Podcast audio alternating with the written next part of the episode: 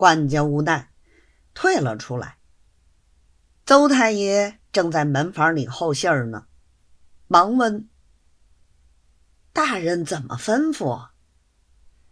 管家没有好气儿，说道：“大人说过，你们这些小老爷总是不肯勤上衙门，所以轮不到差事。”邹太爷道：“我的爷，实不相瞒，我就吃亏在这大烟上。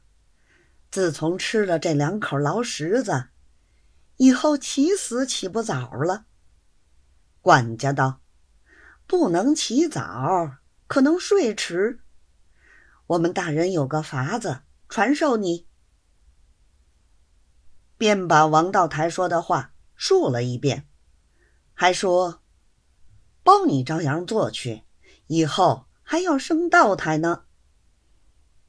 邹太爷道：“人家急得要死，偷你们说正经话，休要取笑。”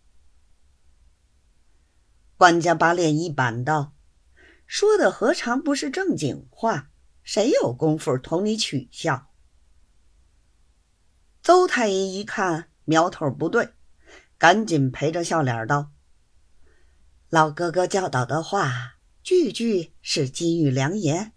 小弟是穷昏了，所以说出来的话，自己还不觉得已经得罪了人。真正是小弟不是，老哥千万不必介怀。说着，又深深的作了一个揖。管家不睬他，邹太爷摸不着头脑，呆呆的坐了半天。忽然心生一计，趁众人忙乱时候，一溜溜了出来，赶到自己屋里。他哪里还该得起公馆？租了人家半间楼面，一夫一妻暂时顿身。两块松板支了一张床，旁边放着一个行灶。太太陪嫁的箱子，虽说。还有一两只，无奈全是空的。太太蓬着个头，少说有一个月没有梳，身上飘一块荡一块。